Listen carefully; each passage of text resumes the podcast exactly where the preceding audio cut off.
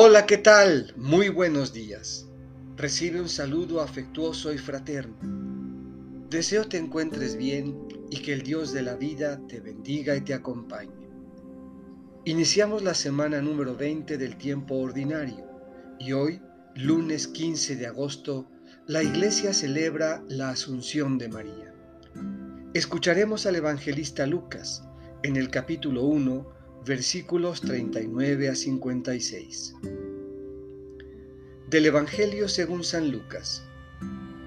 En aquellos días, María se encaminó presurosa a un pueblo de las montañas de Judea, y entrando en la casa de Zacarías, saludó a Isabel. En cuanto ésta oyó el saludo de María, la criatura saltó en su seno. Entonces Isabel quedó llena del Espíritu Santo, y levantando la voz exclamó, Bendita tú entre las mujeres y bendito el fruto de tu vientre. ¿Quién soy yo para que la madre de mi Señor venga a verme? Apenas llegó tu saludo a mis oídos, el niño saltó de gozo en mi seno. Dichosa tú que has creído, porque se cumplirá cuanto te fue anunciado de parte del Señor. Entonces dijo María, Mi alma glorifica al Señor, y mi espíritu se llena de júbilo en Dios mi Salvador, porque puso sus ojos en la humildad de su esclava.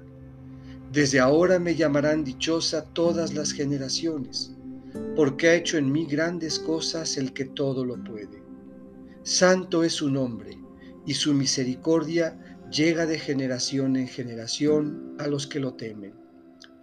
Ha hecho sentir el poder de su brazo, dispersó a los de corazón altanero, destronó a los potentados y exaltó a los humildes. A los hambrientos los colmó de bienes y a los ricos los despidió sin nada.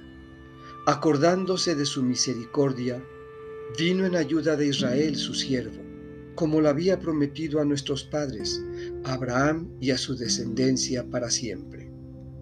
María permaneció con Isabel unos tres meses y luego regresó a su casa. Esta es palabra del Señor. Meditemos.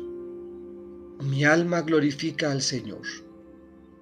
Dios, como en María, busca en nosotros la humildad, la sencillez y la disponibilidad de un corazón generoso y abierto a su palabra. ¿Estás dispuesto a decir sí? Desde ahora, todas las generaciones te llamarán dichosa, dichoso.